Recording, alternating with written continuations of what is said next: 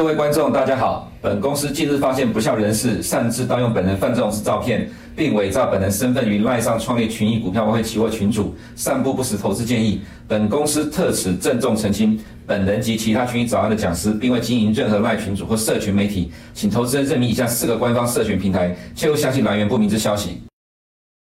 好，大家好，我是董家兴 Tony。现在让我们开始今天的群益早安。首先呢，我们来看一下，哈，这个呃周末过后呢，市场有渐趋冷静的一个现象，哈。但是呃，看一下哈，可能还是只有慢慢的恢复冷静啊。呃，有的市场还是比较热的哈。那另外，呃，我们今天针对大盘这个类股轮动哈，会再做讨论哈。那首先来看哈，呃，周末过后呢，因为上礼拜其实呃，美国、欧洲的这个。呃，央行利率决策啊，其实对市场影响非常大好。那呃，这个联总会意外转鸽之后呢，这个开始看到，从礼拜五开始呢，有四位联总会官员做了五次发言哈，那为市场降温。那有一位还是比较偏鸽派的哈。那什么市场冷静下来呢？比较冷静下来，但是美元跟美呃美元指数跟美债利率这部分哈，那比较偏热的还是美股哈。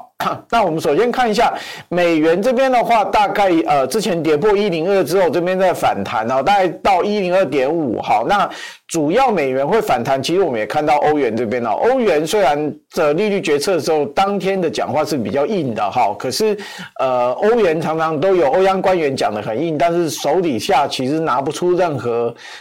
太过令呃有让市场呃满意的这一个工具好，所以整个欧元呢，加上欧元经济区的第四季的经济展望还是偏弱，所以这个部分的话，欧元就回跌了，所以整个整区稳定好。那另外看到日元也在升值之后转趋稳定好。那等一下会我们就会看到一下日元哈。今天整个市场最大的焦点并不是其他哦，是在亚洲，是在日银的货币呃政策会议哈。那。不会有利率调整哈，政策应该没有调整哈。可是他会后记者会会不会有什么暗示？那才是一个关键哈。那两年债殖利率是开始有走稳哈，慢慢有反弹啊。因为其实官员大概会把这个降息的预期的时间点往后推哈，所以看到这个两年债这边的话。这个利率这边是走稳哈，那十年债也是走稳的一个情形。那两个利差大概呃现在还是处于一个呃负倒倒挂的一个状况哈，也比较横盘的一个走势。那最主要我们来看到啊，补充一下哈，不呃那个昨天这两天其实有一个新闻啊，就是呃周末开始啊，对不起，这个呃红海地区的这个呃货轮哈，那特别是。呃，有一些就是在以色列货物或者以色列籍的货人哦，被也门的这个这个反抗组织啊，胡塞武装这个一个叛军的一个袭击哈。这边的话，让造成它整个红海的这个呃这个航运安全受到影响哈。那保费调整，让大型航舱已经都开始开始就是说，我不过不走苏伊士运河，我去绕好望角好。那这个当然呃时间会拖长，然后这个呃运费会增加哦。可是问题是呃你跟一艘一艘船如果有被夹实或是被攻击的风险哦，那想大部分的船东都会跟你讲说，我们绕路吧。好，那这个让油价这边是觉得比较低。地缘区域不稳，好，让油价有支撑，好，那另外油价有支撑，还有一个是大家对市场的景气预期可能比较呃比较冷静下来，没有像之前那么悲观，哈，所以这个呃整个油价是比较趋稳的，好，那我们很快啊看一下这个联准会，我们为什么会说这边的话，我们还是回温一下，好，礼拜五这个呃将威廉斯纽约的这个呃这个呃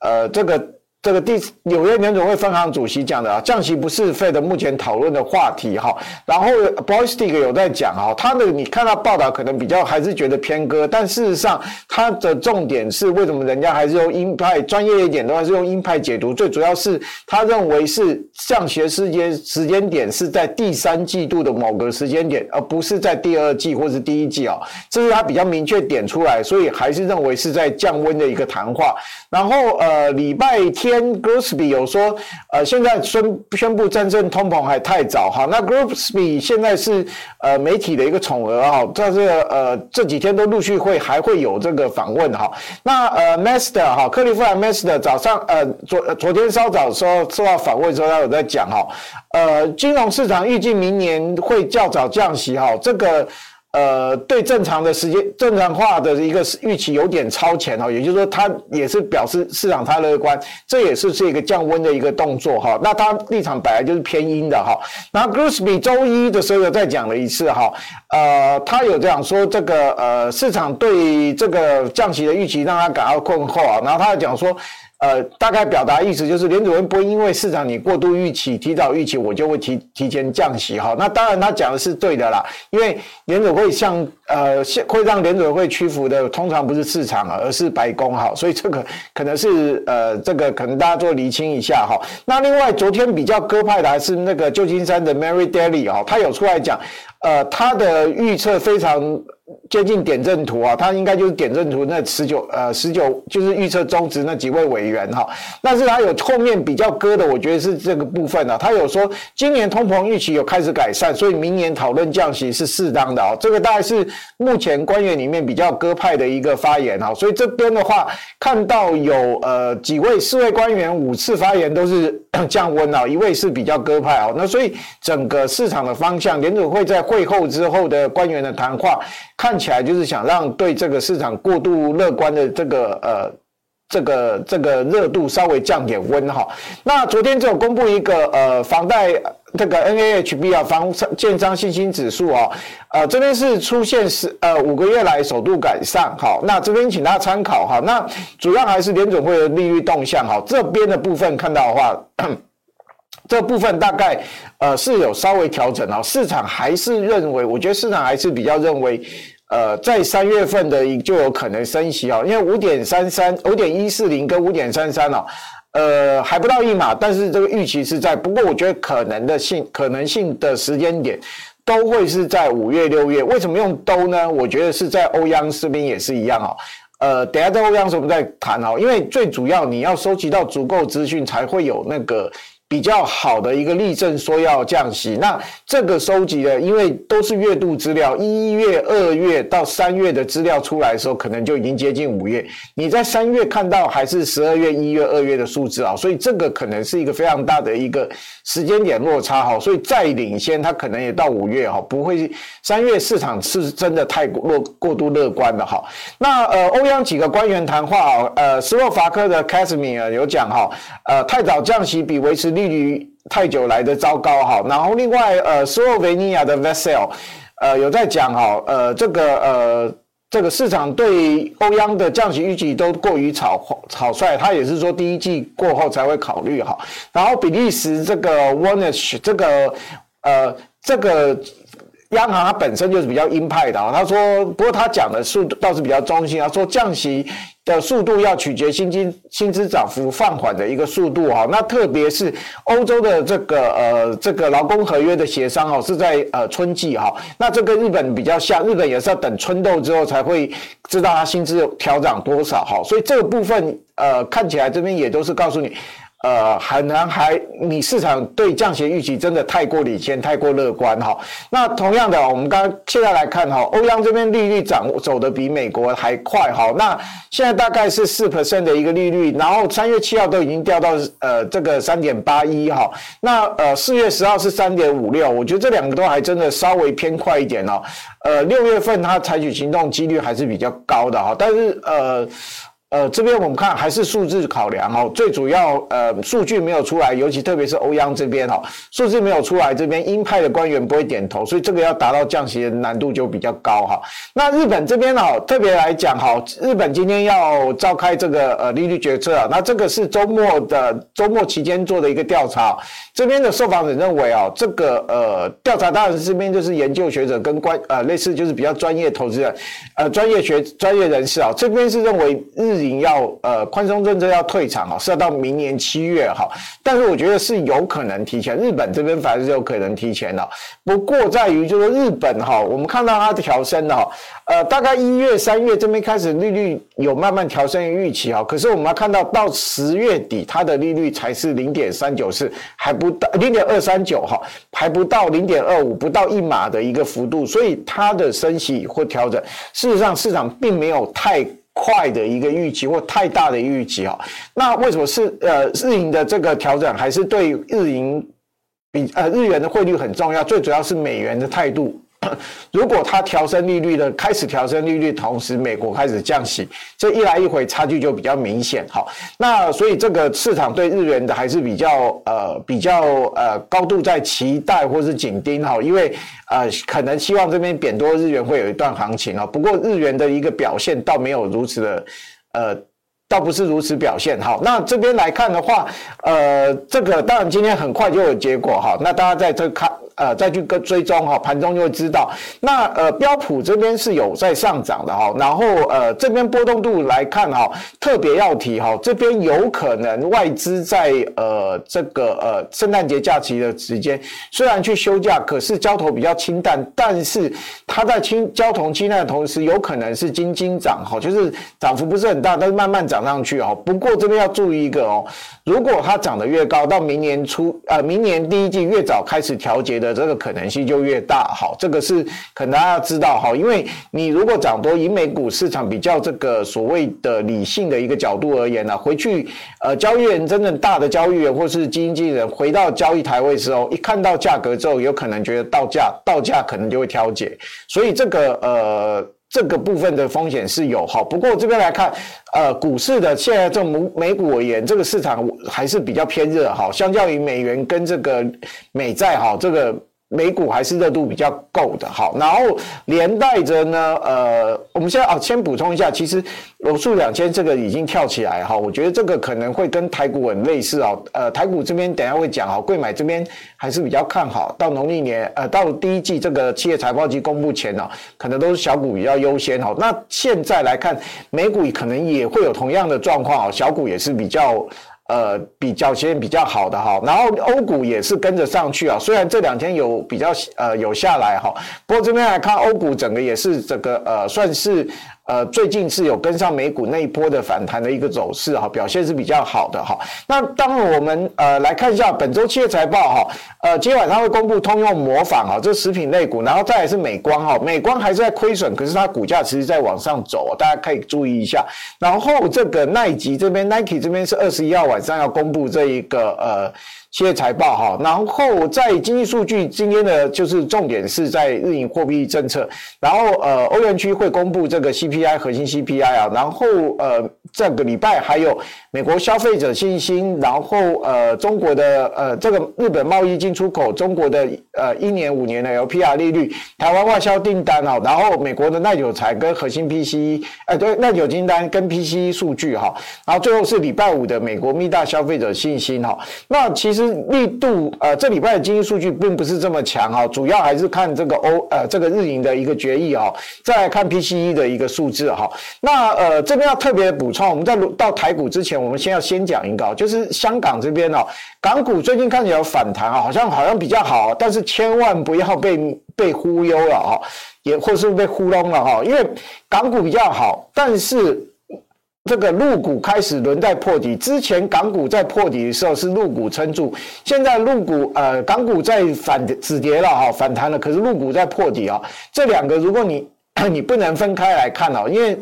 港股现在这个呃这个中国成分已经将近，我印象中是已经超过七成了哈，所以港股现在就等同于几乎非常接近陆陆股啊，所以。呃，一个好，另外一个不好哈，这不是好的现象。要好是两个要一起好，才是真的好转啊。所以这边要注意一下。那特别是我们这边有一个所谓的这个陆股通哈，那呃这边是跟大家解释一下，这个陆股通是所谓的。呃，资金这个呃北上去买入股的这个资金哦，可是看到哈这边的话，最近是还是在这个是月度资料，最近几个月大概快半年了，都是在卖超哈，这边看起来还是很不好，而且我们要提哈，就这个上面数数数据统计，从去呃二二年一月开始以来啊。它还有净买超一千两百亿，好，那呃市场如果还是在盘整或往上走的时候，一千两百亿的存量会是好消息啊，就是代表后续还有加码空间。可是它在往下走，好，一个止跌的，另外一个还没有止跌，又破底，好，这再搭配这个数字。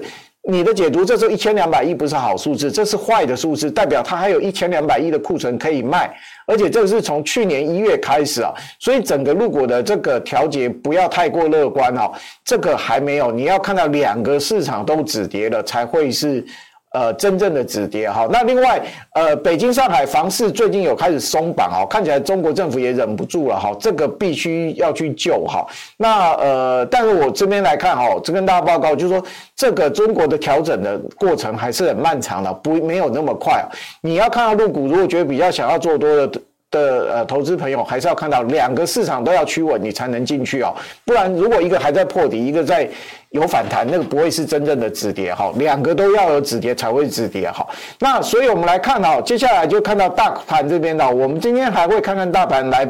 的 RG 哈，那就是类股轮动的部分，还有搭配大盘今年至今的表现，跟大盘过去的一个表现哈。那呃，先看到大盘哈，这两天走势比较压抑哈。那当然就是联联准会做出决议之后，涨完之后，可能市场就比较在等待哈。那贵买也是一样，特别要提啊，贵买刚刚我们看好到农历年前，可是不代表它不会有小波段的回。这个拉回啊，这个比较要注意的哈。那呃，台币这边看起来最近呃之前走升，然后现在好像有点比较呃缓下来哈。这边来看哦，其实最主要还是在外资买卖超。昨天外资买卖超非常少哈，小幅的卖超。这边如果没有转买的话，其实外资的台币这边可能就是比较横盘的一个走向哈。那外资也没有买转买哈，所以整个市场就比较靠内资，就是比较容易做一个横盘的一个表现。那呃，这个我们这礼拜哈。还是要看一下这个，比较回头来看一下大牌 RRG 的一个变化哈，这样二十八类的这个部分下去做分析。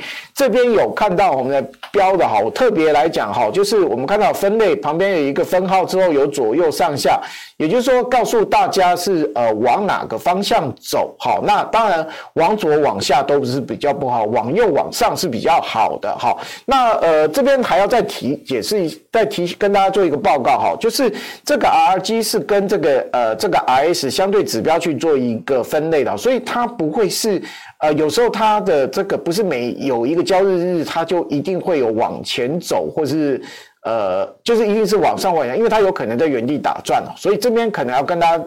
大家解释一下哈，那看到这边比较好的是光电，光电是有往右上走，然后呃比较往好的话，大概半导体是往右是横的，但是呃之前通信网络跟它位置差不多，可是往左下下去了，电子通路也往下，好，那电脑周边是不是往左？可是它虽然是往左，好像是从走弱到落后这边去走，可是它没有跳起来哈，这个是比较。呃，比较不好的，然后其他电子也往下走走哈，那呃，资讯服务往上往左走，但是还没有往上做突破，这边可能要跟大家报告，就是电子里面有好的，但是它的。呃，好的成分比较少，但最主要啊，不过有一个撑盘作用是半导体是往右的哈，所以整个盘势就会被撑住哈，这是很重要的一点哈。那另外的话，呃，飞电这边来看哦，还是可能是比印象中来的好，运输往右上。那这个，哎，这个红海刚刚有提到哈，这个航这个散装转完接航货运哈，这个货柜哈，这个大概是梦寐以求的这一个状况哈。如果你很爱航海王这一挂的话，那塑胶是往右。这是也是撑盘，其他是往右之后再往下，这是其他类股哈。那电机往左，金融比较停滞，它有来回的一个状况哈。那电子呃汽车是有往上，可是还没有到改善的一个情形，它还在落后的一个状况。那呃。非电的第一个族群啊，水泥是往上，钢铁是往上，是比较好的。呃，这个贸易百货比较往右往下一点，比较弱一点。油气是往右，那食品是往上。那看到建筑是往右，纺织往下。所以这个看起来，这个纺呃，这个从第二类的非电的一个来看的话，传统类股还是表现还是。看起来是相对是比较有活力的，比较活泼的这一阵子哈。那呃，在第三个族群，光光是持续往上，然后呃，医疗是往右，电线电缆往右哈，这个大家也都撑住。那造纸有突破，从落后到领先哈，但大概我觉得轮轮动到这时候涨造纸也。也算合理啦，好，那呃，这个玻璃是往下，然后呃，橡胶跟化工都是往下，好，那呃，总结就是说，我觉得这边来看，电子是有一些强弱有变化，可是大大体上半导体是撑住，好，那其他光呃非传产类股其实都有表现，好，所以最近看起来表现呃传产这边的活动活动力可能是比之前好一点，哈，不过我们要这边跟大家报告，就是说。呃，我们刚刚谈 RRG 都比较属于短线哈，你看到大概就是十二日或是二十日左右的一个变动哈。那之前我说二十日，现在呃，如果是 routine 呃例行性会公公布会追踪啊，当然我预计是最好每周是最好都有机会，但如果没有的话，尽量两个礼拜跟大家追一次这个类股的这一个变化。那这边是比较偏短的哈，那我们现在来看哈，还是要看比较长的哈。呃，今年以来一个涨势，虽然今年比较靠近年底了哈，但我们要跟大家讲说，今年以来一个涨势的一个变化，看到领先的哈，这个呃，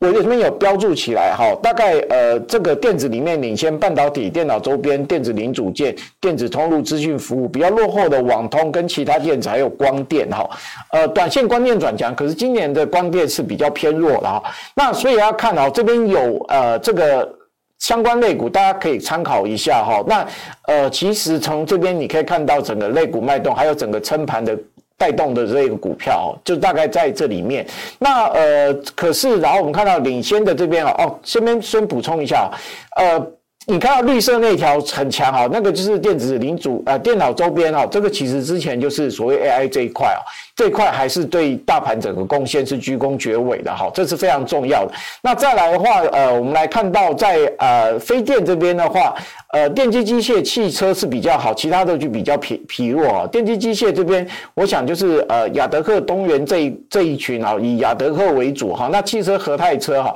这边我觉得可能都是呃在船长类股比较。能有突出的一个表现哈，运输最近比较不好，可是看到短线上面机会来了，我觉得这边还是就是可以看哦，这个比较呃，这个是走的比较投机没有错，就是呃散装呃巴拿马运河干旱之后这一个影响，然后加上苏伊士运河这边军事。地缘政治的一个影响，这个让整个呃运输类股是比较有表现，短线表现的机会哈。那呃这个另外一个分类其实很可怜哦，这个分类里面领先大盘的是没有啊，其他全部都是落后大盘。其实这个呃长期而言的话，短线上面你看到传统类股可以有表现，可是你长期要找找整个比较。大的一个涨幅的一个焦点，可能还是电子类股哈。那这个分类的话，请大家参考。那另外的话，在这个传统第三类的一个分类哈，也只有化工是今年以来是表现比大盘好，其他还是比较弱。只不过我们看到有两个哈，橘色的线跟蓝色的线哈，是呃在呃有一度是领先大盘，然后掉下来，然后那橘色的应该是。呃，这个观光哈，蓝色的应该是造纸哈，这两个都比较小，呃，一个是造纸是比较小的一个族群，那观光之前我想大概可能也是跟，呃，就是。呃，不知道是不是跟这个呃这个两岸之间的这个想法是有关的哈，所以这边呃那时候是有涨过，可是后来整个来看的表现是不如化工哈。那这边这个请大家参考它的整个主要的一个成分类股哈。那最后呢，我们今天还是要来谈一下哈，有一个重点，我们觉得在这时候要特别跟大家报告，这是大盘过去十年的表现，每年都是从年初算到年尾哈。那呃今年。是呃二十四点一哈，那个在左边最上面的红字啊，大家应该找得到哈。那特别要解释这个为什么要提这个呢？我们来看哦，今现在这个时间。呃，今年年底，现在是年底到明年初，其实我们都会去很关心的一个，就是明年的走势是怎么样。首先，我们这边可能是先跟大家报告，我们先来看大盘哈。那以后的话，有机会再看贵买，然后再看各类股的一个表现一个机会。我们先看大盘，大盘在呃今年是涨了二十四点一，可是因为呃大盘今年涨比较多，有一个原因是去年跌了二十二点六 percent，然后呢，我们再回馈看。这个哈，二十一二一年涨了二十二点三，二零年涨了二十一点八，一九年涨了二十五点六。其实报告一个，大台台股这几年是很会涨的，好，那个真的是非常强的一个市场。好，那呃一八年贸易呃这个这个川普的这个美中贸易战是跌了九点二 percent 好，然后呃一七年之后，可以大家看一下过去几年那个平。的一个呃状况哦，那我们现在为什么要提这一点呢？最主要就是说，今年涨完之后，明年可能会涨多少幅度？哈，那这边就来看大涨之后，通常隔年的涨幅是会比较缩限缩的哈，那不一定会跌，好，这是没有一定的哈。那你要看到呃一九年涨完之后，二零年、二一年再涨哈，那其实是有。呃那时候就是疫情发生 Q1 的一个比较特殊的一个景象。我觉得这个那个呃那两年的这个表现，那几年表现可能是优于市场预期，可能算一个呃 outlier，就是比较异常的一个数字。可能你不能再期待明年再涨两 percent 啊，这个呃二十 percent，这期待可能比较不切实际啊。可是我们要回过头来看。呃，比较合理的，明年十年平均是涨，每年是涨五点一 percent。好，那另外我们来看的话，一五年跌了十 percent 之后呢，应该是中国那时候有一股灾影响吧？印象中没有没有错的话，应该是这个。可是你要拉开啊，一三一四一六一七啊，大概一三是超过十位数，一六一七都是将近十四。十五 percent 的一个涨幅，一是比较差八点一，所以我们来看，合理的明年的股市的涨幅是有的啊，我觉得这边呃会可有可能还是比较高于十年平均值的一个涨幅哈，那可能也就是会不会像二零一六一七这么高还不知道，但是应该可以。高于十年平均，但是很重要。我们现在来看到整个呃，就是明年还是可以看涨有机会，可是要先小心哦。就是现在市场是比较高，会不会有一个拉回之后才慢慢往上走？那导致你的整个年就是只有高介于五到十 percent 的一个涨幅，这是大家比较呃比较要提防的哦。那当然你会不会顺顺的，就是从明年年初开始涨到五到十八到年底是有机会，但是我们现在。在指数比较高的这个位置，然后呃比较乐观的一个气氛之中，我们当然还是要提醒投资朋友啊，这要注意啊，呃，明年可能你从这个过去十年表现而言，你可以。推到一个合理的涨幅，但是，呃，年中年度中间会不会有拉回哦？这个压力，这个可能性是有的，不要排除掉。那你这边有好处，市场可能回来，但是你持股如果相对应有调整，你才能抓到这个脉动。不然的话，你有可能类股被轮动掉之后，你的持股没调整，你就是落后了。好，那以上是今天的群益早安，我们明天见。如果你不想错过最新市场动态，记得开启小铃铛并按下订阅。此外，我们在脸书、YouTube 以及 Podcast 都有丰富的影片内容，千万不要错过。每日全球财经事件深度解说，尽在群益与您分享。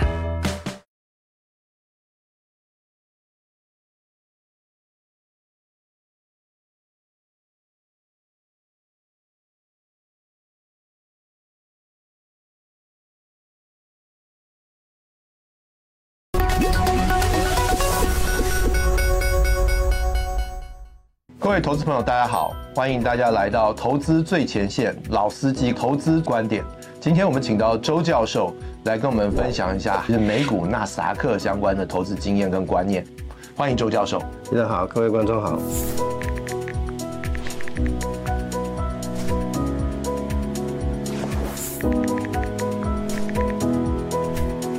我先讲一个实证上的发现哈，如果你从一九二五年到二零一五年九十年期间投资在美国股市，我们就挑两个跟议题有关，第一个就是小型股。第二个就是 S M P 五百，你投资九十年的话，你从一百块开始投，你的 S M P 五百指数会涨到大概四十多万美金。但是如果你投资小型股的话，它会到四百多万，嗯，所以它是差了十倍。虽然现在一两年看起来小型股比大盘股要来的差一点，但是从长期的学术实证来讲，小型股报酬率是非常好的。所以，适当的持有小型股分散的 ETF，我觉得是一个不错的策略。那回头过来讲，我刚刚讲是小型股，那它跟高科技股有什么关系？大家知道，其实 Nasdaq 一百指数它排除金融股，金融股通常是非常大的。它有一些呃新兴的高科技公司跟大型的科技公司，有人就会说它不是小公司，但是各位知道，微软三十年前就是一个小公司，所以呢，我常常跟投资人讲说，你不要压个股，even 你要投资科技股、网通股的话，